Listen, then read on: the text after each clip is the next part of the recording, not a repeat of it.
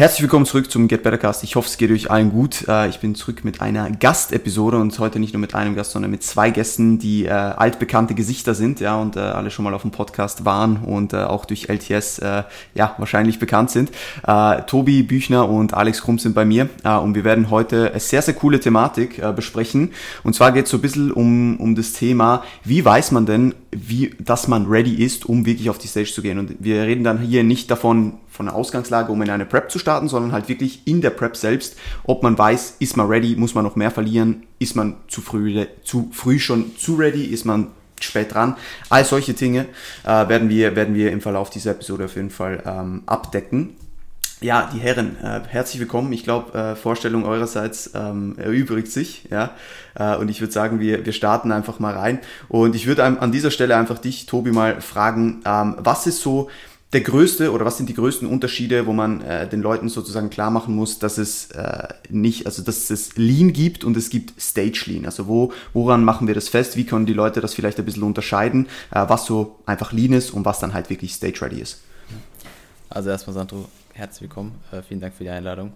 Ähm, gut, wo fängt man da an? Also ich meine, eine ne Prep beginnt ja da eigentlich, wo eine ganz normale Diät ja auch irgendwo aufhört. Ja, ähm, sowohl von mhm. der Dauer als auch irgendwo vom Körperfettlevel, ähm, weil jeder, der durch einen Cut irgendwo ein bisschen Sixpack erreicht und vielleicht ein bisschen paar Adern auf dem Arm, auf der Brust, was weiß ich, ähm, der fühlt sich wahrscheinlich schon lean, aber das ist dann die Phase, wo es in der Prep eigentlich wirklich hart wird und die Phase ähm, hat man ja auch schon, je nachdem wie man in die Prep reinstartet, ähm, relativ früh erreicht. Ja, also jeder, der sich jetzt aktuell in der Wettkampfphase befindet, der sollte schon an dem Punkt sein, dass er ein gewisses Level an Adern, je nachdem, wie er genetisch dafür beanlagt ist und auch die eine oder andere Muskelteilung irgendwo schon, schon sieht. Und wir sind aktuell so 18 bis 20 Wochen out. Ja, um da einfach mal wieder die Zeitrahmen fest, äh, festzulegen oder klar zu machen, ähm, wie viel Zeit man letztendlich braucht, um eben dieses sehr, sehr äh, hohe Level von Conditioning reinzukommen beziehungsweise einfach den Körperfettanteil wirklich massiv zu reduzieren. Und ähm, ich denke, man braucht schon ein gewisses Maß an einfach Erfahrung einfach, um, um, um einschätzen zu können, ob ich jetzt Lean bin oder Stage Lean. Ja, hängt natürlich auch ein bisschen davon ab, in welche Klasse ich starte. Ähm, bin ich jetzt eine Bikini-Athletin, brauche ich anderes Conditioning wie ein Men's Physikathlet und ein Men's Physikathlet braucht ein anderes Conditioning wie ein Bodybuilder. Ja, also ähm, je extremer die Klasse, desto extremer auch irgendwo das Conditioning. Und ja, Erfahrung ist einfach hier, ähm, oder ein geschultes Auge ist hier, denke ich, so der, der wichtigste Punkt, um zu entscheiden, ob ich leaner werden muss, ob meine ähm, Leanness passt und ob ich mich gerade im Hinblick auf eine Wettkampfdiät in die richtige Richtung entwickle oder ob ich mich auf diesen paar Streifen oder paar Adern äh, bisschen Muskelteilung ausruhe. Ja, weil das, das reicht halt einfach nicht, um, um auf der Bühne, ähm, sag ich mal, äh, zu bestehen, was vielleicht vor ein paar Jahren noch gereicht hat. Ja, also muss man ganz klar sagen, so wie die Leute aktuell vielleicht aussehen, standen Leute vor ein paar Jahren noch auf der Bühne. Ja, also ähm, wenn Alex ist die längste Wettkampfvergangenheit von uns hier, äh, ich glaube 2015 oder 2017 bist du das erste Mal gestartet. 2015, ja. Ähm, genau, da kannst du gleich mal noch ein paar Worte verlieren, wie die Leute da ausgesehen haben.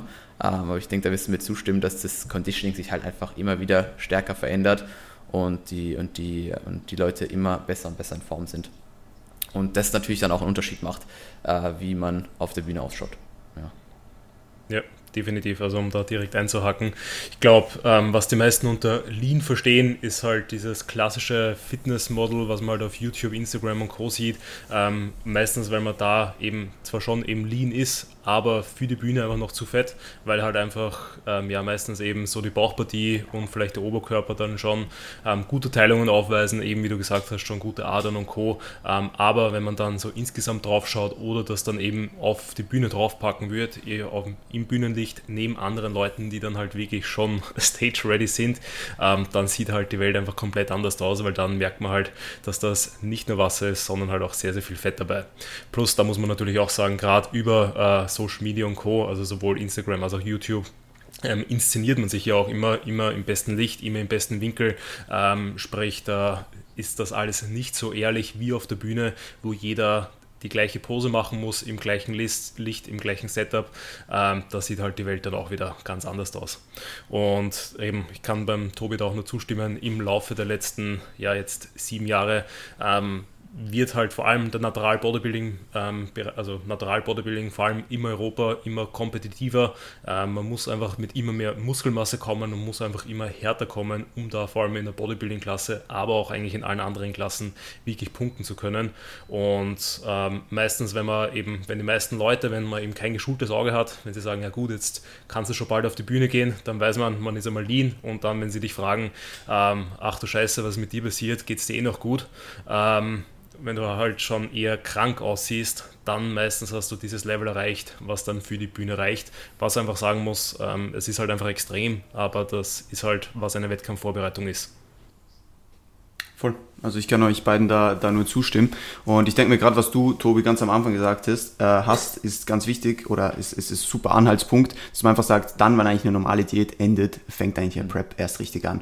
Und ich, ich denke mir das halt jetzt auch. Ich bin jetzt fast acht Wochen in der Prep drin und äh, 18,5 Wochen out zum ersten Wettkampf. Und ich bin jetzt eigentlich an dem Leanheitslevel angekommen, wo ich jede andere Diät aufgehört habe, seit den letzten dreieinhalb Jahren oder so. Ähm, und dementsprechend ist das natürlich dann irgendwo durch, äh, vielleicht für die Vorstellung der, der, der Zuhörerinnen, äh, dass noch so viel Zeit eigentlich vor mir liegt, obwohl ich jetzt schon eigentlich ein, ein, ein Leanheitslevel erreicht habe, dass so für eine normale Diät eigentlich der Abschluss ist. Mhm. Und ich glaube, da sind die Leute immer noch so ein bisschen, auch vielleicht durch Social Media etc., falsch eingestellt, wie viel sie dann schlussendlich auch wirklich verlieren müssen. Also ich glaube, die Leute haben immer noch viel zu, äh, ich sage jetzt mal, konservative Einstellung, wie viel dann wirklich noch weg muss, wenn sie denken, ja, vielleicht jetzt noch zwei, drei Kilo sind es dann doch eher fünf bis acht. Und das ist halt ein Riesenproblem, wenn man das nicht einrechnet, weil du dann halt einfach in Zeitverzug kommst und darüber werden wir sicher nachher auch noch ein bisschen reden. Ähm, und was wollte ich jetzt noch sagen? Genau, ähm, bezüglich Leanheitslevel ist natürlich auch ein Punkt, äh, und dann können wir eben genau an das Thema anknüpfen, dass man eben, eben mehr verlieren muss, als man denkt, ist natürlich die Körperfettverteilung die sehr individuell ist. Und nur weil jetzt jemand sehr adrig ist oder halt komplett freien Oberkörper schon hat, kann es sein, dass bei dem noch extrem viel im Unterkörper hängt. Und wenn diese Person das natürlich dann auf Social Media so präsentiert und sich nur von der besten Seite zeigt etc., könnte man meinen, ah okay, ja, der ist stage ready, aber das sind dann halt die Leute, die vielleicht dort trotzdem mit soggy Glutes auf der, auf der Stage stehen so. Und das ist halt auch ein Problem. Und äh, ein guter Spruch, ich weiß nicht mehr von wem der ist, aber der, der, der hat sich bei mir so eingebrannt ist, uh, you're only as lean as your fattest body part. Und das ist halt einfach so. Mhm. Ähm, ja, voll. Also äh, vielleicht äh, hake ich da gerade bei dir ein, Alex, so, wenn du jetzt so deine Wettkampfsaisons durchgehst seit 2015, äh, wie oft musstest du wirklich noch tiefer runter, als du eigentlich gedacht hast. Also ich denke mal, das ist von Saison zu Saison besser geworden und man lernt dazu, aber am Anfang unterschätzt man das, glaube ich, ziemlich. Ja, also um da auch ein paar Zahlen zu nennen, 2015 war meine Saison, wo ich am schwersten war. Ähm, da bin ich tatsächlich mit, ähm, ich glaube, 80 Kilogramm so in die Peak Week gegangen. Damals halt noch richtig entwässert, wodurch es dann halt, ja, ähm, irgendwie so bei 77 Kilogramm am Ende war. Keine Ahnung, wie viel es dann auf der Bühne war, weil dann gab es ja auch noch den Carbload und und und. Es war, weiß ich tatsächlich einfach die Zahl nicht mehr. Und 2017 dann, zwei Jahre später, ähm, bin ich dann mit unter 75 Kilogramm gestartet. Also eigentlich nochmal 5 Kilogramm weniger, wodurch ich aber dann insgesamt einfach ja, muskulöser ausgesehen habe. Und ähm, da dann auch dementsprechend härter war. Und ich hätte mir natürlich nie träumen können, also ich glaube, das geht jedem, der so im Kraftsport irgendwann einmal anfängt, dass man halt irgendwann einmal denkt, so nach drei Jahren Training, uff, jetzt ist schon gut was weitergegangen, jetzt habe ich bestimmt mein naturales Limit erreicht. Ähm, und das habe ich mir natürlich damals 2015 auch schon gedacht ähm, und jetzt bin ich sieben Jahre später da und denke mir, fuck, ich bin immer noch so weit weg von dem Potenzial, was ich eigentlich haben könnte. Dass da einfach noch wirklich viel, viel geht ähm, und sich aber der Stage Weight ziemlich sicher ähm, nur sehr, sehr wenig bis gar nicht bewegen wird. Und dass man das eigentlich eben auch als erfahrene Person dann meistens, glaube ich, tendenziell äh, noch überschätzt, weil man halt doch glaubt, wenn man doch vielleicht schon früher leaner aussieht, ähm, was aber ähm, ja, also ich weiß tatsächlich gar nicht, woran es liegt, ob man dann einfach besser diäten kann, ob man dann einfach ähm, eben mehr Muskelmasse besser halten kann, ob man diese Fülle in der Muskulatur dann besser halten kann, eben weil man stressfreie Diät, woran es genau liegt. Ähm, aber man sieht oder wird halt einfach immer, immer muskulöser und das halt teilweise wirklich sehr deutlich auch, obwohl das Bühnengewicht sich nur minimal mhm. bewegt. Also ich glaube, es gibt da nur sehr, sehr wenige Ausnahmen. Also eigentlich fällt mir hin oder Patrick Deutsch ein oder der Sam Watt, die halt wirklich ähm, in guten Abständen immer noch schwerer mit extremen Conditioning auf die Bühne kommen. Äh, aber ansonsten ähm, ist es eigentlich so, dass du einmal den Stage Rate hast, wo du dann halt wirklich true Stage Ready bist und sich das dann vielleicht maximal um ein, zwei Kilogramm verschiebt. Und da war es halt gerade bei mir, weil ich werde einfach sehr, sehr schnell lean im Oberkörper. Ähm, schätzt man es einfach komplett falsch ein. Und man muss sagen, ähm, je nachdem, welche Klasse es ist, ähm, bin ich dann aber auch früher oder später stage ready. Weil beispielsweise für eine Men's Physik, wo ich halt wirklich den Unterkörper, wo ich das meiste Fett halten kann, einfach verstecken kann, ähm, durch eine Badehose, kann ich sicherlich mit ähm, 2-3 Kilo mehr competen ähm, als jetzt in der Bodybuilding-Klasse, weil eben es da keinen interessiert, wie frei die Quads, Glutes und Co. sind, ähm, sondern da einfach nur der Oberkörper zählt und es da tendenziell für mich auch besser ist, eben dann in dieser da ähm, quasi schwerer zu competen, weil auch einfach dann mehr Fülle im Oberkörper halten bleibt. Also wer das bei mir so dieses Jahr mitbekommen, also letztes Jahr mitbekommen habe in der Prep, wo ich ja bei der PCA war, da war ich auch noch so zwei Kilo über dem Gewicht von der UKTFA, beziehungsweise eigentlich glaube ich sogar noch ein bisschen höher. Ähm, und da war einfach die, der Oberkörper auf einem komplett anderen Level, ähm, aber dafür natürlich auch nicht so viele Details und Teilungen. Und ähm, da hat es der Tobi auch schon gesagt, ich glaube, dass das halt einfach ja mit Erfahrung, also oder ein geschultes Auge plus Erfahrung das beste Tool ist, was du haben kannst, um das irgendwie einschätzen zu können, beziehungsweise ähm, ähm, wenn du halt schon irgendwelche Referenzwerte hast, bringt dir das auch enorm viel. Sprich, jeder, der halt kein First-Timer ist, hat den Vorteil, dass er halt so ein ungefähres Gewicht schon hat ähm, und dann weiß, wird sich ziemlich sicher wieder auf dem bewegen. Das ist halt, glaube ich, was auch so tricky ist bei First-Timern, die noch nie auf der Bühne waren, die noch nie so lean war. Du kannst es einfach unglaublich schwer einschätzen, wann es halt soweit ist. Und ähm, ich meine, natürlich, jeder gute Coach geht mit einer Planung rein. Jeder weiß, wie viel Gewicht man Daumen mal Pi zu verlieren hat. Jeder wird da wahrscheinlich auch Puffer einbauen, sprich etwas gröber schätzen, am Anfang auch noch etwas aggressiver reinfahren und und und.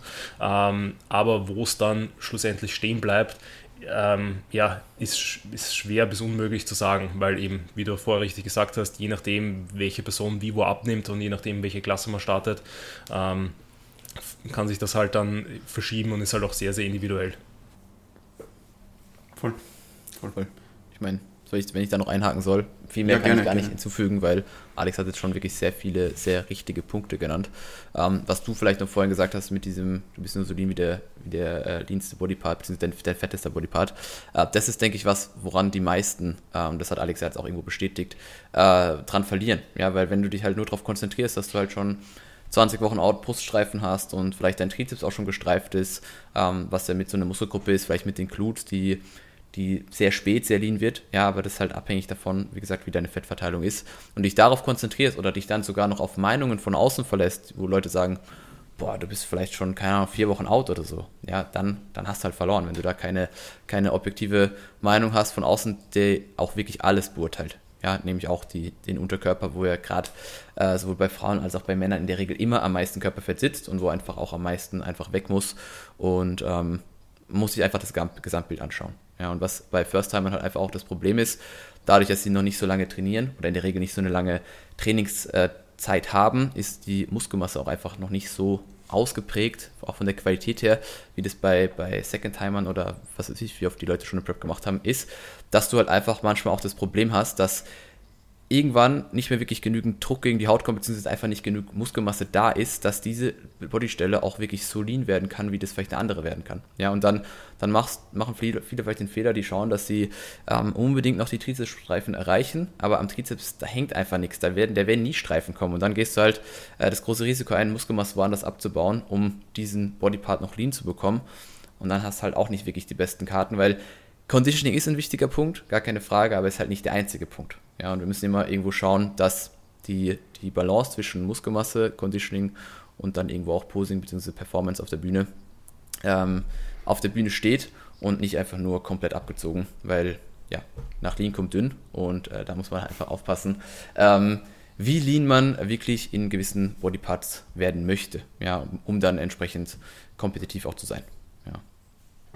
Ich denke, das ist ein super Punkt, den ich hier noch in, in die Timeline auch aufgeschrieben habe oder in die Outline, äh, bezüglich wann man denn weiß, ob man einfach nicht mehr lean, nicht leaner werden kann, weil einem eben noch die Muskelmasse fehlt, jetzt zum Beispiel bei einem gewissen Bodypart, oder ob man wirklich noch weiter diäten sollte. Und ich glaube, das ist je nachdem eine sehr, sehr schwierige Entscheidung, weil du halt genau weißt, wenn du jetzt weiter pushst, dann fadet vielleicht irgendwas im Oberkörper, aber der Unterkörper könnte noch ein Tick leaner werden. Wenn wir jetzt den Zuhörerinnen irgendwas mitgeben wollen auf dem Weg, woran kann man festmachen, dass man sagt, ah, es ist wahrscheinlich doch eher die fehlende Muskelmasse und nicht das fehlende Conditioning zu diesem Zeitpunkt? Was willst du, Alex, oder ich? Um, ähm, kannst gerne du mal. Uh, also ich denke, es ist schwierig zu beantworten. Ja, also wirklich schwierig zu beantworten. Ich denke, man muss sich da wirklich dann äh, das Gesamtconditioning anschauen, ja, und auch wirklich das, das Bodyweight im Verhältnis zum, zur Körpergröße, weil da kannst du dann auch schon irgendwo abhängig machen, okay, hat die, hat die Person jetzt viel Muskelmasse oder nicht? Also wenn ich mich einfach mal als Beispiel nehme, ich habe da, damals auf, in 2019 bei 1,74 Meter äh, 66 Kilo gewogen, ja, und mein Trizeps war nicht streifig. So, da kann ich davon ausgehen, dass wenn der Rest relativ lean war, dass, äh, und ich einfach weniger Muskelmasse am Arm habe, dass ich da noch hätte so weit diäten können, wie ich will. Da wären wahrscheinlich keine Trizepsstreifen kommen. Und selbst wenn, dann wäre wahrscheinlich im Unterkörper so viel flöten gegangen, dass äh, das Gesamtpaket dann auch wieder schlechter gewesen wäre. Ja, das wollte ich damals eigentlich nicht wirklich einsehen und verstehen. Ähm, mittlerweile weiß ich, dass der Valentin da komplett recht hatte, äh, weil ich halt mich da so ein bisschen drauf ja, gesagt habe, wir müssen da noch leaner werden und so. Und der Valentin gesagt, passt, geht nicht, er macht keinen Sinn. Ähm, und dem würde ich jetzt auch mittlerweile vollkommen zustimmen. Das ist wirklich ein bisschen schwierig ähm, zu, zu entscheiden und auch, glaube ich, dann für den Athlet, Athletin schwierig zu verstehen. Ähm, aber in dem Moment muss man halt einfach wirklich äh, sich fürs Gesamtpaket entscheiden und nicht für Lean, Lean, Lean, Lean, Lean, ja, und Conditioning, Conditioning über alles, weil, wie gesagt, weniger Muskelmasse, das, das, das vergessen ja die meisten, dass es in der Prep nicht nur darum geht, ähm, Fett zu verlieren, sondern Muskelmasse auch zu erhalten. Das ist der andere wichtige Punkt. Ähm, und es ist halt einfach kein Diätwettbewerb, sondern es ist eine Prep, die viel mehr halt verlangt, als einfach nur Gewicht zu verlieren.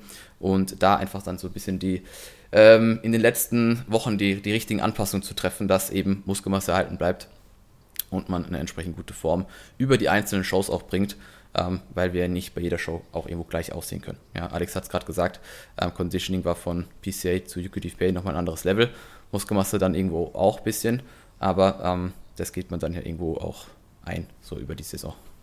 Genau, also das ist tatsächlich, glaube ich, eben was bei so First-Timer Junioren und Co. halt auch einfach öfters passiert. Ähm, und was auch so ein Punkt wäre, wenn du halt immer leichter und immer leaner wirst, aber nicht mehr, also immer leichter wirst, aber nicht mehr Details bekommst, dann ist es halt meistens kein allzu gutes Zeichen, ähm, dass man da jetzt weiter pushen sollte. Vor allem, also kommt es dann natürlich auch noch auf andere Faktoren an, wie, ähm, wie entwickelt sich die Trainingsperformance, wie ist generell das Stresslevel, wie ist die Rate of Loss, weil wir reden da ja über einen Bereich, wo man in der Regel schon sehr, sehr lean sein sollte oder sein muss, weil ansonsten stelle ich mir nicht die Frage, ob mein Trizeps noch lean genug ist, wenn ja eigentlich eh noch Brust, Rücken, Glutes, Quads und Co. Ähm, auch noch zu sind. Ähm, aber da ist es einfach enorm wichtig, dass halt generell so das immer als gesamtheitliches ähm, betrachtet wird und was der Tobi auch gesagt hat, dass einfach ähm, aus meiner Sicht immer ähm, auf die Gesamtproportionen geachtet wird. Also du willst in den seltensten Fällen nicht dein Gesamtbild dafür opfern, nur um einen Bodypart dann irgendwie lean zu bekommen. Ja, 100 Prozent. Das ist genauso, also wenn du dann Formbilder anfängst anzuschauen, nur auf die Glutes achtest und alles andere eigentlich außen vor lässt und einfach nur diese Glutstreifen willst, aber alles im Oberkörper anfängt zu faden und du eigentlich nur noch flacher wirst und irgendwann, wie du sagst, dünn, dann ist das halt ein Problem dann ist es halt ein Riesenproblem. Und da ist es dann, das ist ja auch das, was, was die Leute immer besprechen, äh, wenn wir uns andere Podcasts und so anhören oder Posts durchlesen. Wie viel gibt man dann wirklich auf Conditioning? Gibt man diese letzten 5% noch auf Conditioning oder geht man doch eher mit ein bisschen mehr Muskelmasse? Ist dafür nicht ganz so hart. Ähm, und ich glaube, das sind halt sehr, sehr schwierige Entscheidungen, gerade bei Leuten, wo du halt gar keinen Anhaltspunkt hast, sprich eben First-Timers beispielsweise, mhm. wo du weder Stageweight wirklich kennst, wo du weder ich sage jetzt mal, diese Person wirklich abgezogen kennst. Du, du hast keinen Anhaltspunkt, wie diese Person ausschaut, wenn sie stage lean ist. Und deswegen ist halt Erfahrung da wieder, wieder der, der, der, der Faktor, der einfach in den Saisons immer wieder reinspielen muss. Deine erste Saison wird wahrscheinlich nicht die erfolgreichste sein oder nicht die beste sein, auch wenn du jetzt super Saison hinlegst und alles gewinnst. Aber tendenziell wirst du nachher trotzdem besser, weil du mehr Erfahrungswerte hast. So. Ja, da auch ganz, ganz wichtig, ähm, weil jeder, der auf Social Media unterwegs ist, wird dann halt am Ende von der Wettkampfvorbereitung halt nur noch irgendwelche krassen Sachen sehen und da auch ganz, ganz wichtig, dass man sich das in den, ähm, sich dann in Erinnerung ruft, dass jeder oder fast jeder auf Social Media sich halt auch wieder nur von der besten Seite präsentiert. Mhm. Sprich, jemand, der halt sehr, sehr früh mit den Glutes äh, lean wird, der wird dir nur noch die Glutes in die Kamera halten und wird da andauernd quasi wirklich nur die Pobacken zeigen, ähm, weil eventuell die Quads oder auch vielleicht der Oberkörper dann noch nicht ready sind. Ähm, und dann macht man sich halt selber verrückt, weil das, wenn das gerade dann deine dein Bodypart mhm. ist, der halt ganz am Ende erst lean wird, dann machst du dann Stress und denkst dir so, fuck, der hat schon seine Glutstreifen, während ich da noch herumgurk und quasi mein, mein Unterkörper immer noch 8 äh, Weeks out ist. Ähm, aber das muss man dann auch immer im Kontext sehen. Also da ist man also immer wieder überrascht, welche Athleten, also auch als erfahrener Athlet wird das oder als Coach als erfahrener wird das dann wird man immer cooler und kann man das dann immer besser in Kontext sehen, wenn man dann mitbekommt, die eine Person äh, postet halt plötzlich nur noch die Rückenshots oder postet nur noch irgendwelche Sideshots, weil du weißt, da passt dann irgendwas nicht. Mhm. Ähm, deswegen quasi habe ich hier auch bewusst gemacht, dass ich dann ganz am Ende quasi immer alle Schwachstellen hergezeigt habe und einfach immer alle Posen präsentiert habe.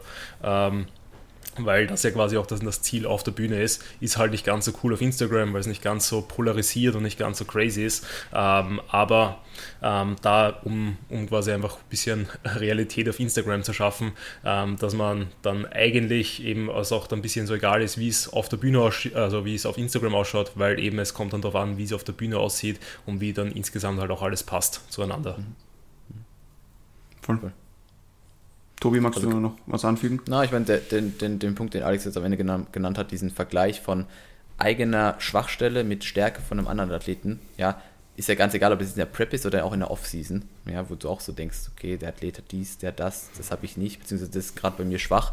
Ähm, das ist halt wirklich sehr, sehr riskant, weil man genau darauf aus ist. Also selbst wenn du dann komplett gestreifte Quads hast, ähm, du wirst dann trotzdem nur auf die Glutes gucken, weil die dir noch fehlen. Ja, und der andere hat, hat kriegt vielleicht niemals so Quadstreifen und dann äh, ist es vielleicht überhaupt nicht relevant. Ne? Und ähm, ja, wenn dann auch die Leute nur ihre stärksten Posen zeigen ähm, und dann auch einen entsprechenden Eindruck vermitteln, wie gut sie eigentlich sind, aber die anderen, äh, keine Ahnung, acht, neun Posen, die dann nicht sichtbar sind, sind vielleicht Durchschnitt, ja, bis, bis eben schlecht, weil jeder hat irgendwelche guten Posen. Ja, jeder, der auf der Bühne steht, wird irgendwelche guten Posen haben und die werden meistens wahrscheinlich auf den Profilen irgendwo auftauchen.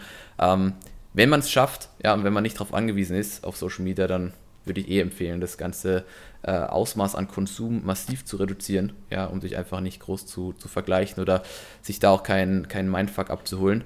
Ähm, klar, wenn man, wenn man irgendwo Social Media benutzt, um das Ganze irgendwo auch als das Ganze auch einfach gern dokumentiert, ja, man muss das gar nicht unbedingt als Werbung sehen, aber das Ganze einfach gern dokumentiert, ähm, dann am besten einfach nur posten und auch wieder dann aus der App rausgehen.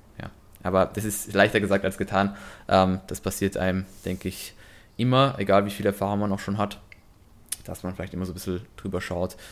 Man kann es wahrscheinlich immer besser einschätzen, macht sich weniger Kopf mit der Zeit, aber als First-Timer ist es halt äh, wirklich schwierig. Ja, deswegen, wenn man das irgendwie vermeiden kann, dann sollte man es vermeiden. Voll. Voll.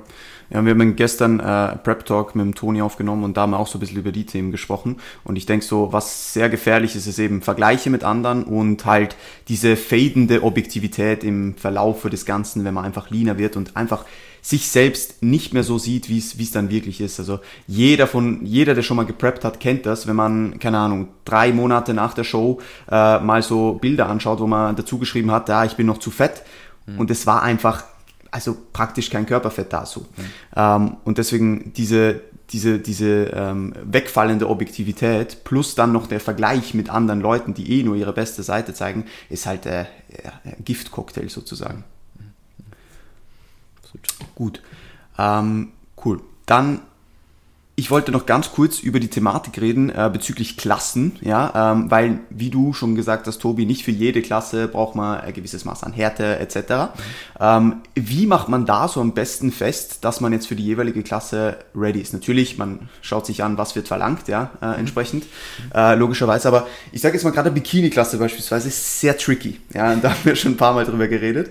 Ähm, es ist halt ja, schwierig festzumachen, aber was würdest du da so den Zuhörerinnen mitgeben, wenn sie sich auf eine gewisse Klasse vorbereiten, auf was sie sich so achten sollten? Mhm. Also ich meine, du hast eben schon richtig gesagt, äh, man kann schauen, was verlangt ist. Das heißt, Reglement erstmal durchlesen und schauen, okay, an welcher Stelle oder wenn GmbF zum Beispiel macht es ja, dass die Prozentangaben einfach angeben, zum Beispiel Muskelmasse zählt 40%, Conditioning 30%, Symmetrie 30% beispielsweise. Äh, dass man sich erstmal anschaut, okay, ähm, wie, wie wichtig ist Conditioning jetzt in der Klasse, ja, und sich dann natürlich anschaut, okay, wie sehen die Klassensieger oder wie sehen die Klassen von den ganzen letzten Jahren aus in der Klasse, wo ich starte, ja, also wie lean muss ich sein, um eben Top 5, Top 3 oder das ganze Ding auch zu gewinnen, wobei da gehört ja mehr dazu als einfach Conditioning. Also wie lean muss ich sein, um einfach vorne platziert zu werden. Ähm, denke, das hilft am allermeisten, ja, um einschätzen zu können, ob ich jetzt passend für die Klasse unterwegs bin oder nicht. Ähm, aber wie du auch schon gesagt hast, sowas wie Bikini, und da habe ich im Podcast mit Daniel auch schon relativ viel drüber geredet, ist es halt wirklich von zu Verband zu Verband wirklich und von Jahr zu Jahr auch immer so ein Hop oder Top. Ja, mal kannst du lean sein und vorne dabei sein, mal kannst du lean sein und, und hinten dabei sein. Ist natürlich auch abhängig davon, wer da neben dir, neben dir noch steht. Ja, also wenn da jetzt nur lean Athleten stehen äh, und du bist nicht in Form, dann wirst du wahrscheinlich schlechter platziert. Wenn da jetzt, äh, wenn du jetzt super lean bist und da stehen alle, die nicht, die nicht lean sind, so nicht in Form sind, dann könnte es vielleicht auch nicht optimal sein, dass du so super abgezogen bist, weil du dann auch wieder nicht so richtig ins Bild passt. Also das ist gerade in den Klassen, in diesen ganzen Physikklassen, bei Classic finde ich auch immer wieder so ein Punkt, auch bei Men's Physik, ähm, einfach, ja, schwierig einfach einzuschätzen.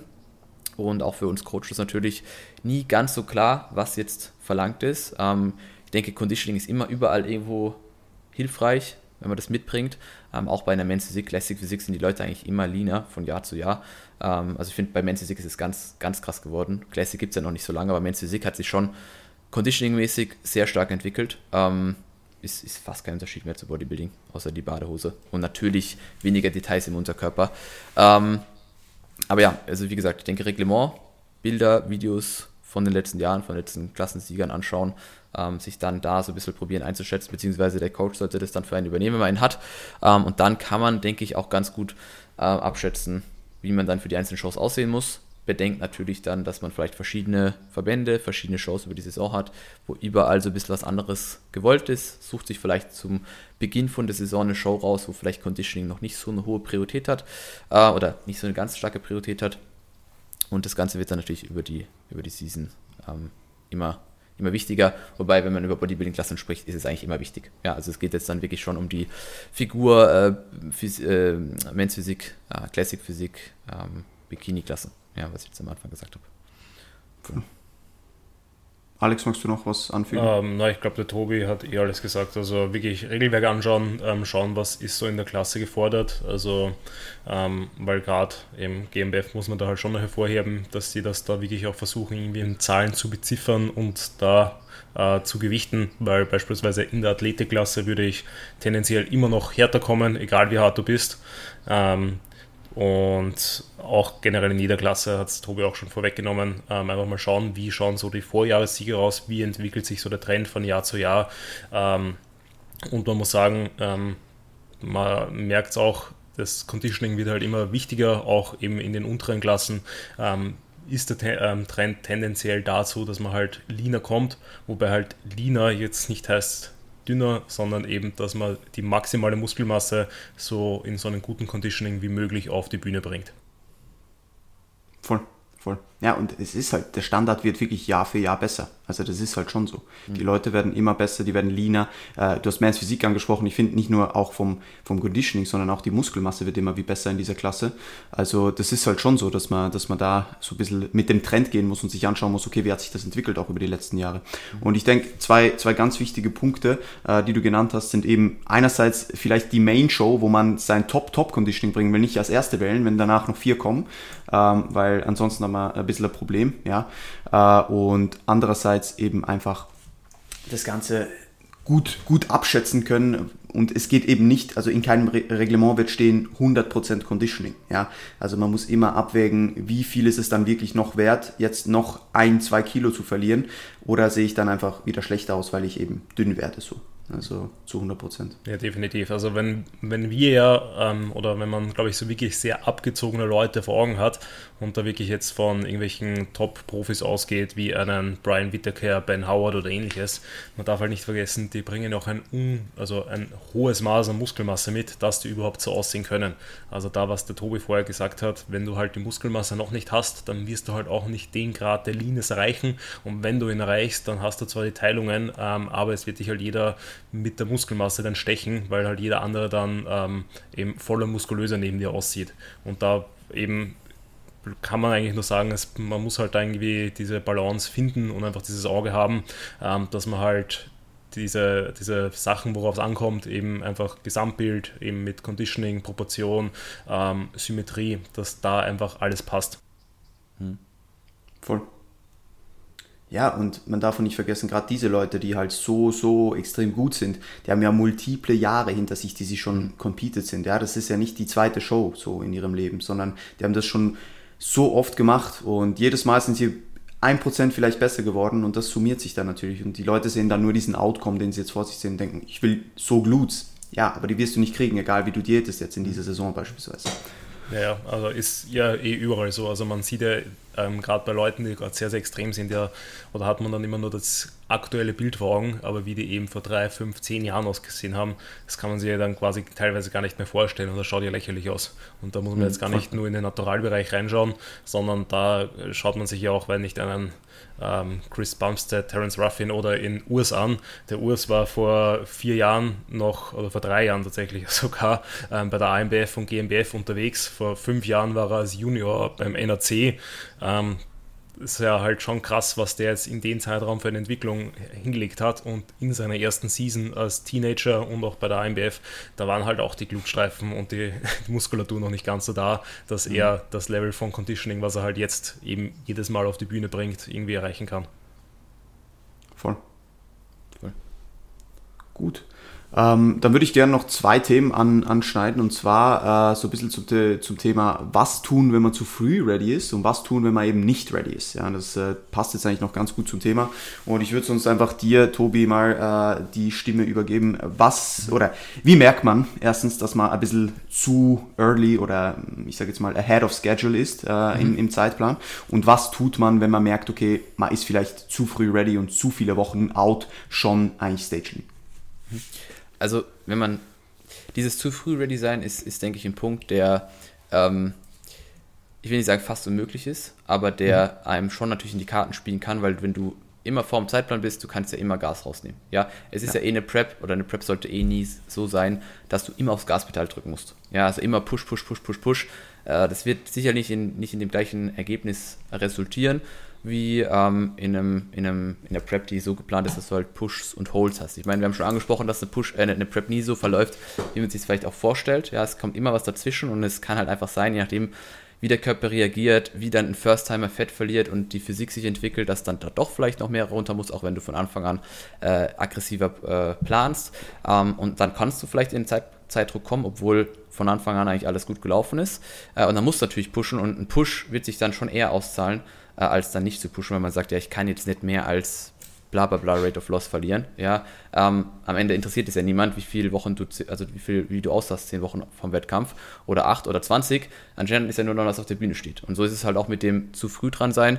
Ähm, wenn du halt 20 Wochen out schon sehr lean bist, ähm, dann hast du halt die Option für mehr Diet Breaks, für mehr Refeeds. Man muss halt auch ganz klar sagen, in dieses Conditioning-Level, ähm, wo es dann wirklich grenzwertig wird, dass man Muskelmasse auch verliert und sehr schnell fadet, da musst du erstmal hinkommen. Ja? Und da wirst du, wenn du nicht komplett Quatsch machst, auch so oder so eigentlich in, in dem Zeitraum erst hinkommen, wenn auch wahrscheinlich die Wettkämpfe sind. Ja? Und da ist es natürlich dann wichtig, ähm, wieder jemand von außen zu haben, der einem sagt, du, hey, du bist jetzt lean genug, du hast jetzt die Option für mehr Kalorien, du brauchst sie, weil sonst gehst du kaputt halt bis zur Show. Ähm, aber dieses bisschen zu früh dran sein, immer ein bisschen davor sein, ist sicherlich gut, ist sicherlich hilfreich, weil man einfach Druck rausnehmen kann, ist aber auch nicht essentiell. Also ist jetzt nicht so, dass du mega früh, mega weit sein musst, nur damit du dann da ein bisschen Druck rausnehmen kannst, weil je nach Person, wenn die Person vielleicht auch nicht so erfahren ist, lange in diesem tiefen Körperfettlevel rumzulaufen, das kann den einen oder anderen auch brechen. Also es muss jetzt nicht unbedingt da, da sein, dass du halt so früh so lean bist, weil am Ende hast du vielleicht auf und dann hat es halt auch nichts gebracht, wenn du halt äh, 15 Wochen vorher schon super, super lean warst. Ja, also muss man wirklich vorsichtig sein und bei dem First-Timer würde ich auch eher nicht das Risiko eingehen, dass du zu früh zu weit bist, ja, ähm, weil eben die Gefahr besteht, dass der das dann nicht, nicht durchsteht. So jemand, der schon mehr Prep-Erfahrung hat und dem sein Körper das auch gewohnt ist, auf diesem Körper, niedrigen Körperfettlevel rumzulaufen, den kannst du sicherlich länger in diesem Körperfettlevel rumlaufen lassen. Und bei den Leuten ist es ja auch so, dass dann dieses Elite-Conditioning erst, erst dann so richtig rauskommt, wenn du halt schon 10, 12 Wochen out wirklich sehr lean rumläufst, weil dann doch nochmal immer dieses letzte Gramm äh, weggeht und du die Möglichkeit hast, eben diese, dieses brutale, diese brutale Härte irgendwo zu präsentieren, die ein First-Timer eigentlich nie kann. Ja? Ähm, also wie gesagt, zu früh dran sein ist je nach Person hilfreich, aber auch nicht unbedingt nötig. Und ja, wenn du halt merkst, dass du nicht ready bist, ähm, dann musst du halt früh genug Gas geben, dass du merkst oder dass du wieder in den Zeitplan reinkommst. Und wenn es halt irgendwann einfach so der Zeitpunkt ist, und da würde ich sagen, ist so 12 Weeks out, 10 bis 12 Weeks out, so die letzte, die letzte Möglichkeit, wo man da wirklich sagen kann, okay, das wird noch was oder das wird nichts. Und das macht hoffentlich auch wieder die Zeiträume klar, weil wenn du zwölf Wochen vom Wettkampf sagen kannst, dass du nicht fertig sein wirst, dann ist es eigentlich schon ziemlich aussagekräftig. Ähm, dann sollte man das Ganze auch beenden und sagen, okay, ähm, es war vielleicht gut geplant und du hast auch alles getan, aber dein Körper spielt einfach nicht mit oder das hat einfach, war es halt ein Cut und wir machen das nächste Jahr wieder. Weil der Prep-Abbruch, darf man, muss man auch ganz klar sagen, ist jetzt kein, kein Zeichen von Versagen vom Athlet oder auch vom Coach. Manchmal passt es einfach nicht oder manchmal, äh, wie gesagt, spielt der Körper nicht mit, spielt das Umfeld nicht mit. Es ist viel passiert, ist, du warst krank, bist noch dies, bist noch das äh, und dann fehlen dir halt die Wochen und dann musst du es halt verschieben. Ja, ähm, das ist ganz klar. Aber das sollte man dann auch einfach früh genug machen, weil nicht, nicht ready auf die Bühne stehen ist, dann bringt halt auch keinem was. Ja, also entweder man zieht es durch und drückt dann wirklich aufs Gas und schaut, dass es passt, oder man, man, man lässt es halt. Mhm. Wäre mein Take. Ja, also ich glaube, zum zu früh ready sein, das hast du schon gesagt, ich glaube, das haben eh die wenigsten tatsächlich das Problem, einfach weil, wenn man das Gefühl hat, oft, dass man zu früh zu ready ist, dann ist man meistens eh einfach gut in der Zeit, vor allem wenn man mhm. halt die Prep so plant, dass man hinten raus einfach alles ja, gemütlicher ähm, angehen möchte, ähm, was aber du auch, glaube ich, ganz, ganz wichtig ähm, schon gesagt hast, ähm, dass das einfach vom Athlet zu Athlet unterschiedlich ist, weil es einfach enorm ähm, ja, also mental natürlich eine enorme Herausforderung ist, wenn du einfach früh lean bist, die es eigentlich schon ziemlich scheiße geht, aber dann die Waage halt hier und da mal vielleicht stagniert eine Woche, auch wenn das geplant ist, auch wenn das komplett in Ordnung ist, wenn man dann einfach mit einer Rate of Loss von 0,25% pro Woche fährt oder eben ähm, dass sich da halt dann einfach nicht mehr so viel tut, weil dann natürlich mit täglichen Schwankungen und Co. ja auch die Form einfach mal besser und mal schlechter ausschauen wird. Es wird schlechtere Einheiten geben, wenn man so lean wird, was eben, womit man einfach umgehen können muss. Und das ist halt, glaube ich, wo sich wirklich First-Timer halt dann enorm schwer tun, ähm, weil sie einerseits von außen auch so natürlich ähm, berechtigt gesagt bekommen, ähm, Performance halten, halten, halten, damit du auch deine Muskulatur haltest. Ähm, aber das ist dann auch am Ende mehr so ein Balanceakt, den man halt irgendwie schaffen muss. Ähm, dass man da eben nicht sich zu sehr auf die Zahlen fokussiert, sondern dann mehr zum Physikathleten wird und schaut, dass man weiterhin einen guten Stimulus setzt und vielleicht hier und da mal auch ja, einen Rap liegen lässt, ähm, aber dafür dem Gesamtstress eben sich nicht zu arg abschießt, damit eben ähm, da die Stresslevel dann auch bestmöglich gemanagt werden. Aber ja, genau, also zu früh ready, einfach würde ich auch sagen, ähm, Tempo reduzieren. Ich muss sagen, ich bin in letzter Zeit immer weniger ein Fan dann von irgendwie längeren Diet Breaks und Co. Man kann dann schon verstärkt auch, glaube ich, Refeeds einbauen, ähm, aber dann so wirklich ähm, für einen längeren Zeitraum auf Erhalt gehen, würde ich eigentlich nicht ähm, oder würde ich in den seltensten Fällen, außer man ist halt wirklich 12 Weeks out schon zu früh ready oder 16 Weeks out, dann kann ich da vielleicht noch ein, zwei Wochen einbauen, wo ich sage, gut, ähm, ich schaue wirklich, dass ich ähm, komplett ähm, einfach mal einen, Hold mache und dann quasi wirklich in die letzte Phase rein cruise. Ähm, ansonsten kommt es mir so vor, als würden dann die meisten Leute einfach wirklich damit strugglen, wieder in diesen Prep-Flow reinzukommen. Das würden sie enorm strugglen, ähm, wieder quasi aufs alte Conditioning zu kommen, weil man ist dann einfach vielleicht ein, zwei Wochen etwas äh, wässriger, etwas softer und co. Ähm, plus im Worst Case, im baust du vielleicht in diesen Diet Break, wenn du nicht optimal einschätzt, auch ein bisschen Fett auf, dass du dann wieder loswerden musst, ähm, wo du dann in diesen ein, zwei Wochen, wo du dann vielleicht auf Erhalt bist, ähm, ziemlich sicher keine Muskelmasse aufbauen wirst.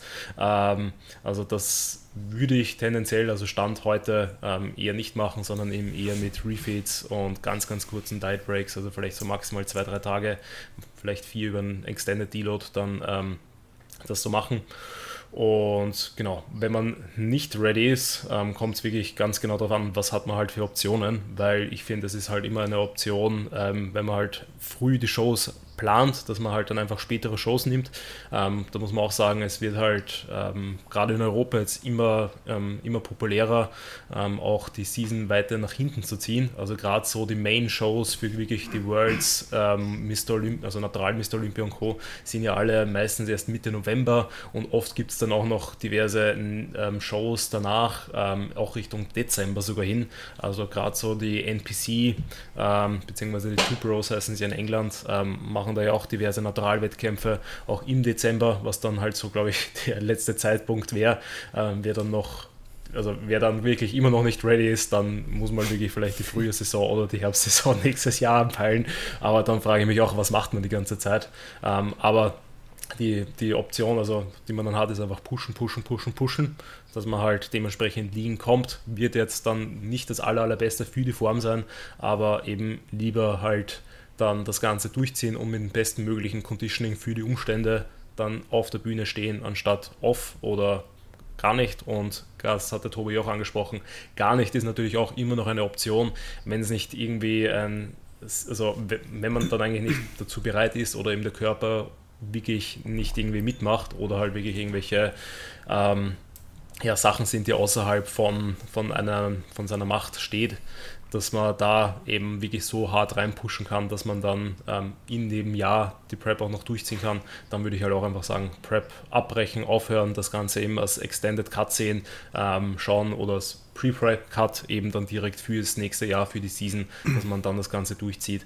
Ähm, aber das kommt halt dann auch wieder auf die Person an, woran es gelegen hat, weil wenn halt die Muskelmasse einfach noch fehlt, wenn man halt dann sieht, upsi, ähm, bei Frauen glaube ich, dass das tendenziell hier und da passiert, dass vielleicht nicht noch nicht ganz so viel Muskelmasse für die Figur der Physikklasse da ist und man eigentlich immer zwar immer weiter abnimmt und immer weniger wird, aber nicht muskulöser wird, sondern einfach immer nur dünner, ähm, dann muss man vielleicht noch überlegen, doch noch zwei, drei Jahre Aufbau oder Improvement Season anzuhängen. Ähm, weil wenn die Muskelmasse fehlt in der Diät, in einer Prep, da wird der einfach nicht aufgebaut und gerade da muss man halt einfach auch schauen, dass man natürlich dann, also dass die Voraussetzungen passen, ähm, aber das ist ein Thema für einen anderen Podcast. Ja, auf jeden Fall. Vielen, vielen, vielen Dank. Ähm, ja, ich kann euch nur zustimmen. Also ihr habt sehr viele Punkte genannt. Ähm, und äh, ich denke, das Wichtigste ist halt eben, wenn man merkt, man ist gut in der Zeit, dass man sich erstens nicht zu sehr zurücklehnt, ja, dass man dann nicht sagt, ja, ja, das wird schon, das passt eh, bin eh schon genug lean. Und andererseits dann halt auch nicht unnötig anfängt zu pushen und äh, eben auch wieder diese Objektivität verliert, weil das ist gerade, wenn man leaner wird, dann ein Problem. Ähm, aber dass man da einfach die Zeit zu seinem Vorteil nutzt und, und nicht zu seinem Nachteil werden lässt so. Ähm, und dann, dann denke ich, ist zu früh, quote unquote, ready zu sein, kein Problem, sondern nur ein Vorteil so. Weil man halt mehr äh, Fülle auch halten kann irgendwo durch, weil man öfter mit Refeeds arbeiten kann, weil man stressfreier in die Shows gehen kann, beziehungsweise auch in die Endphase der Prep etc. Und wir alle wissen, stressfrei auf die Bühne zu stehen ist sehr viel wert, ja. Ähm, weil ich glaube auch viele Leute, die äh, sich gerade einen Kopf machen, dass sie Muskelmasse verlieren, weil sie zu spät dran sind beispielsweise und dann härter pushen müssen, die sehen auf der Bühne jetzt nicht unbedingt schlecht aus, weil sie weniger Muskelmasse mitbringen, sondern weil sie entweder noch nicht in Condition sind oder weil sie einfach so viel Stress akkumuliert haben, dass der, der Look das einfach zeigt. So. Weil, mhm. sind wir ehrlich, wenn wir jetzt nicht wirklich keine Ahnung, 10, 12 Wochen in True Stage Condition rumlaufen, dann werden wir über eine Prep, wenn wir genügend Protein essen und hart trainieren, jetzt nicht allzu viel Muskelmasse liegen lassen. Das muss man einfach dazu sagen. Also ich glaube, viele Leute machen sich viel zu viele Sorgen über Muskelverlust. Natürlich ist unser oberstes Gut in einer Prep nicht nur, wie du gesagt hast, Tobi, ähm, Fettverlust, sondern auch Muskelerhalt. Aber ich glaube, zu viele Leute machen sich zu schnell zu viele Sorgen darüber, Muskeln zu verlieren und das limitiert sie eigentlich nur darin, äh, stage ready zu werden. So. Ich glaube, das Problem, was da auch noch einfach zum Tragen kommt, ist, dass sie glauben, dass sie Muskelmasse verlieren, weil sie halt an gewissen Bodyparts halt auch leaner werden und leaner werden mhm. und äh, dann glauben, dass sie da abgebaut haben. Dabei geht halt einfach nur Körperfett weg und es war halt doch nicht so viel dran, ja, wie sie glaub, geglaubt haben. Und das ist dann wieder so ein Punkt von wegen, ah, ich, ich werde schlechter und ich werde schlechter und eigentlich wirst du einfach nur leaner und das, was du hast, ist halt das, was du hast und nicht das, was du glaubt hast, was du hast. So. Und das ist halt einfach auch ein großes Problem, wo sich dann Leute wieder anstecken lassen oder glauben, dass sie halt schlecht unterwegs sind und dass halt alles nicht in die richtige Richtung läuft und ja, äh, ja. schwierig. Plus, man muss da auch noch sagen, man darf da auch nie verwechseln, ähm, ist es jetzt wirklich quasi, dass ich fade, verliere ich Muskeln oder werde ich einfach nur flach, weil wenn ich unter ja. eine gewisse mhm. Kohlenhydratmenge gehe oder einfach ähm, ja, einfach quasi mit der Zeit dann so lean bin, beziehungsweise mein, mein, ähm, mein Verbrauch so hoch ist, dass ich halt auch bei höheren Carbmengen, die einfach durchbrennen, dann wird der Look teilweise etwas schlechter werden. Also gerade wenn man dann vielleicht so gerade, ich würde sagen, so in der Mitphase von der Prep ist, wo man dann so ähm, zwar schon relativ lean ist und der Muskel noch gut gegen die Haut drückt, aber dann eben dieses Glykogen mehr oder weniger immer weniger wird, dadurch die Muskelfülle einfach weniger wird, aber vom Körperfett nicht so schnell passiert, dass man jetzt dann plötzlich wieder viel mehr Cuts sieht, beziehungsweise vielleicht auch über Stresslevel dann einfach mehr Wasser hält, ähm, wodurch man diese Cuts dann auch nicht mehr sieht und sich das vielleicht auch nicht auf der Waage zeigt. Ähm, dass man das halt auch dann so differenzieren lernen muss. Und da muss man halt einfach sagen, da hilft halt einfach ein Coach enorm, der da die Coolness, die Objektivität für dich bewahrt. Ähm, plus natürlich dann das Training, das da, solange da alles läuft, hast du es eh gesagt. Ähm, ich glaube, wenn man da keine kompletten Extreme macht und da komplett zum Trainieren aufhört oder kompletten Blödsinn wie ähm, eben Intensität komplett rausstreicht, nur noch Volumen fährt und nur noch High Reps, dann wirst du auch enorm viel oder fast deine gesamte Muskelmasse erhalten können. Voll, voll. Ja, cool. Ja gut, äh, dann äh, haben wir eigentlich äh, alle Themen durch soweit. Sind jetzt bei circa 45 Minuten. Ähm, wolltet ihr noch irgendwas ansprechen, was euch jetzt gerade noch so in den Sinn kommt ähm, zu der Thematik?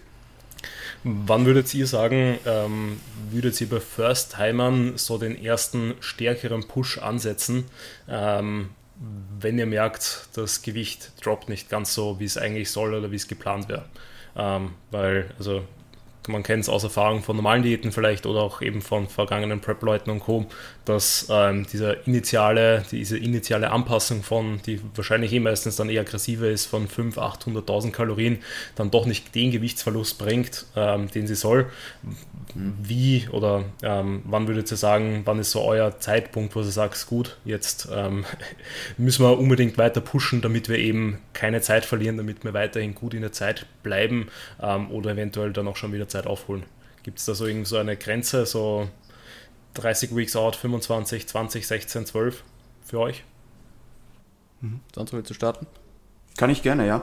Also einerseits denke ich, das Erste, was uns hier sehr in die Karten spielt, ist, wenn wir schon Daten haben einer Diät von dieser Person. Also wenn wir schon mal äh, zusammen zum Beispiel eine Pre-Prep gemacht haben. Da können wir so ein bisschen schauen, wie war es da? Wie war so der initiale Drop? Ja, ist da gut Gewicht weggegangen? Ist kein Gewicht weggegangen? Was haben wir gemacht? Dann haben wir natürlich schon mal Daten und können dahingehend das vielleicht ein bisschen legitimisieren, äh, indem wir sagen, okay, damals hat es auch ein bisschen auf sich warten lassen und dann können wir da ein bisschen beruhigter reingehen. Und ansonsten bin ich tatsächlich äh, eher Fan davon, lieber früher ein bisschen zu pushen, solange es die Kalorien natürlich einigermaßen hergeben und wir jetzt nicht schon 20 Wochen out, keine Ahnung, jeden Tag 30 Minuten Cardio machen und 1200 Kalorien essen, weil das ist dann auch wieder ein Problem und da muss man sich auch wieder Gedanken machen, wie lange hält die Person das dann wirklich durch so und wo, wo können wir überhaupt noch pushen, ja. Ähm, und dann vielleicht auch nochmal, dass wir auch wieder beim Thema macht die Prep jetzt in diesem Szenario Sinn, aber bei einem solchen Szenario wäre es dann wahrscheinlich auch schon, wäre schon die Prep-Ausgangslage vielleicht nicht die optimale gewesen, weil sonst wird das wahrscheinlich nicht passieren, dass du nach keine Ahnung, sechs Wochen Prep schon bei so einem Intake äh, und so einem Output bist. Aber grundsätzlich bin ich schon Fan davon, dann nicht zu lange zu warten, nicht zu patient zu bleiben. Ähm, außer der Look, und das ist jetzt auch etwas, das ich äh, immer wieder mal festgestellt habe, auch bei mir, der Look wird irgendwie so ein bisschen besser, aber das Gewicht lässt noch ein bisschen auf sich warten. Und natürlich ist das Gewicht äh, Einfluss so, äh, den wir nicht außer Acht lassen dürfen. Aber manchmal, gerade wenn man das Gefühl hat, Condition ist für die Wochen out, die man jetzt ist, schon relativ gut oder einigermaßen gut, dass man dann vielleicht mal ein bisschen noch abwartet, bevor man wieder pusht, um zu schauen, okay, was passiert, vielleicht ist gerade auch eine stressigere Zeit, wie schaut es aus, wenn man den Stress ein bisschen abbaut, etc. Ich glaube, es ist sehr multifaktoriell, woran man dann festmacht, ob man jetzt härter reinpusht oder nicht. Aber ich bin doch schon eher Fan, nicht zu lange zu zögern, muss ich ehrlich sagen. Also ich gehe dann lieber direkt wieder ein bisschen runter, als dass ich sage, ja, wir bleiben jetzt noch ein, zwei Wochen patient. Wie siehst du das, Tobi? Also das, was du am Ende gesagt hast, dass es eigentlich kontextabhängig ist, ist das Wichtigste meiner Meinung nach, weil ähm, wenn wir eine Anpassung in der Prep treffen, dann schauen wir uns ja nicht nur die Waage an, ja, sondern dann schauen wir uns ja auch an, okay, wie kommt es jetzt zu den Einwagen? Ähm, war viel Stress, äh, keine Ahnung, hat die Person vielleicht mehr Salz gegessen in der Woche oder extrem viel Muskelkater oder schläft gar nicht gut oder was auch immer. Äh, wie war der Gewichtsverlust in den Wochen davor? Ähm, hat er da gut gedroppt, jede Woche, keine Ahnung, 800 Gramm und jetzt in der Woche war vielleicht einmal nur 0,2 oder so. Äh, dann warte ich natürlich, ja. Und je nachdem, in welcher Ausgangslage die Person noch ist, kann ich ja auch warten, ja, weil Voll. das sind ja die Wochen, die wir auch einplanen im Vorfeld, dass vielleicht mal eine Woche nicht die Rate of Loss genau wie berechnet ist, sondern dass du ja immer irgendwo so einen kleinen Puffer hast. Ähm, wenn natürlich Zeitdruck da ist und wenn, wenn ähm, mehrere Wochen oder wenn jetzt vielleicht zwei Wochen lang das Gewicht gleich geblieben ist und da sich einfach nicht viel getan hat ähm, und du auch diese ganzen anderen Faktoren, die du genannt hast, ausschließen kannst, dann musst du natürlich anpassen. Ja, und da finde ich, ist auch lieber zu früh als zu spät äh, der, der Punkt. Und ähm, mein, was du gesagt hast, wie viel Cardio und wie viel Kalorien du, wie viele Wochen out hast, ist eh schwer zu, zu benennen. Klar ist jetzt jeden Tag schon Cardio und 1200 Kalorien ein Extrembeispiel. Ähm, aber ich denke, gerade für Frauen und, und äh, Leute, die nicht so viel Muskelmasse mit sich tragen, denen muss klar sein, dass da sehr früh gedickt werden muss. So. Ja, also mhm. dass da ähm, einiges auf einen zukommt, weil wenn du mit 2000 Kalorien in die Prep reingehst, ja, weil du 2,5 im Aufbau so oder sowas hattest, ja, wo willst du denn in 30 Wochen dann enden? Da wird klar sein, dass da viel Bewegung und viel, viel und, viel, und wenig Kalorien einfach äh, an der Tagesordnung sind. Und das ist, denke ich, auch so was, was, was einem einfach vor der Prep bewusst sein muss. Ja, du musst ähm, die, die Möglichkeiten haben zu pushen. Ja, äh, nicht nur mental und sagen, ja, ich mache das auch, sondern da müssen auch einfach so die, die, die Variablen zur Verfügung stehen, dass da Anpassungen getroffen werden können. Ja, und es ist einfach für den einen oder anderen wirklich viel, viel mehr nötig als für eine andere Person, äh, um entsprechend Staging zu werden. Deswegen gibt es leider Leute, für die ist es fast schon Spaziergang, ja, weil sie einfach ähm, relativ viel essen können, nicht sich viel bewegen müssen und Staging werden und der eine oder andere muss halt wirklich, der stirbt halt so gefühlt. Voll. Ja. Ja, ähm, dass ich da das auch nochmal ergänze. Ich glaube, ich habe das eh gesagt, also dass je nachdem, wie adaptiv auch der Stoffwechsel ist, man halt einfach bei manchen Personen vielleicht früher Anpassungen vornehmen muss als bei anderen. Also ich glaube, Tobi, du bist da jetzt eh gerade ein aktuell gutes Beispiel, weil in der Prep, also du isst ja jetzt 2000 Kalorien mehr als in deinem mhm. Cut vor, mhm. wie, vor, keine Ahnung, wie viele Wochen und das Gewicht ist halt trotz 2000 Kalorien mehr ja nur 2 Kilogramm in den 5, mhm. 6 Wochen.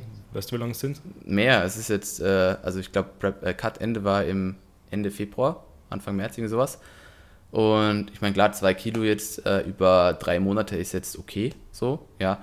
Aber es sind halt mittlerweile ja über 2000 oder fast 2000 Kalorien mehr und das ist so schon extrem, ja. Ähm, das ja, ist auch nicht genau. irgendwo äh, beneidenswert an der Stelle. Weil ja. gestern ein paar Leute geschrieben haben, ja, 4000 Kalorien ist auch super, ist nicht super. Also, an der Stelle ist nicht geil. Ja. Ähm, aber da eben ganz, ganz wichtig, dass man das halt, wenn man weiß, dass man vielleicht so ein Typ ist, ähm, sich dann halt wirklich auch darauf einstellen muss, dass man halt wirklich viele Ressourcen rein investieren muss, was einfach eben ähm, Kalorien, also wenig Kalorien plus halt einfach viel Aktivität in Form von Steps und oder Cardio.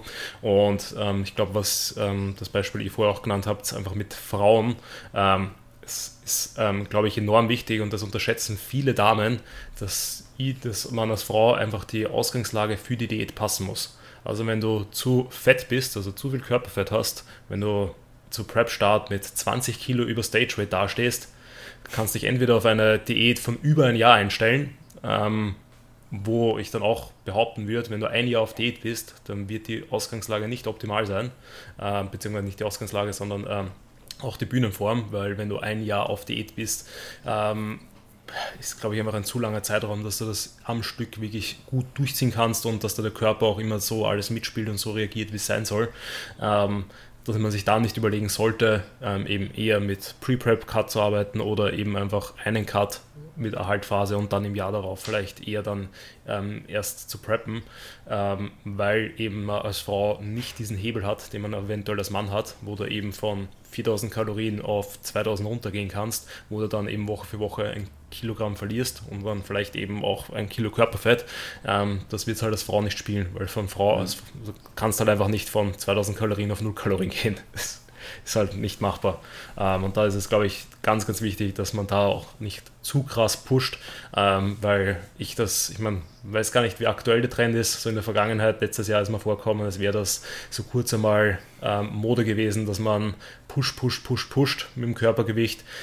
Irgendwann einmal ist zu viel auch zu viel, auch natürlich bei Männern. Ich glaube, das haben wir vorher auch nicht so direkt angesprochen. Wenn du halt zu fett wirst, wenn du 25, 30 Kilogramm über Stage Weight bist, ähm, dann plan viel Zeit an. Also mindestens ein Jahr. Ähm, tendenziell würde ich eher sagen, noch früher einmal einen Pre-Prep-Cut zu machen und dann aber immer noch eine 30-Wochen-Diät einzuplanen, weil einfach viel runter muss und umso stressfreier das Ganze geht, desto besser. Voll. Ja, habe ich, hab ich nichts mehr anzufügen. Und äh, ja, du weißt halt nie, wie tief du gehen musst. Ja, das ist halt einfach mhm. so. Das weiß nicht. Kann alles passieren. Kann passieren, dass du mit super in, im Kontext äh, High Calories diätest, ja, dass du deine 2,5, 2,6, 2,7 noch isst. Kann sein. Kann auch sein, dass du 1200 Kalorien auch als Mann isst. Ja. ja. Grüße gehen raus an Ramon. Voll. Ramon, oder? Eieiei. Ja. Ist der Wahnsinn. Das, äh, es ist heftig. Das ist echt heftig. Na, aber, aber ich denke, das ist, ein, das ist ein guter Abschluss. Das ist ein guter Abschluss. Ja, also um, um das zusammenzufassen, ja, äh, alles steht und fällt erstmal mit der Planung, ja, äh, und dann natürlich mit äh, den Adaptionen innerhalb des Prozesses, ähm, logischerweise, dass man da richtige Entscheidungen trifft und früh genug richtige Entscheidungen trifft. Ähm, und dass man halt einfach nicht zu fett sein sollte, wenn man in eine Prep startet. Ja, also das ist, das ist halt schon so und das Stage Weight lieber ein bisschen überschätzt als unterschätzt. Voll. Gut. Ja gut, dann würde ich sagen, äh, rappen wir das Ganze an dieser Stelle ab. Äh, vielen Dank für eure Zeit. Ähm, hat Spaß gemacht. Ich glaube, da war einiges an Value dabei für, für unsere Zuhörerinnen hier. Ähm, wenn ihr dazu Fragen habt, wenn ihr irgendwelche Anregungen, Anmerkungen habt, wenn ihr irgendwas nicht verstanden habt, dann äh, feel free, ähm, uns zu schreiben. Ja, wir gehen natürlich immer gerne auf Fragen ein. Und äh, ja, lasst ein Rating für den Podcast da. Tobi, Alex, wir sehen uns im Gym. Ähm, und äh, ja, habt alle noch einen schönen Tag. Vielen Dank. Adios. Ciao, ciao.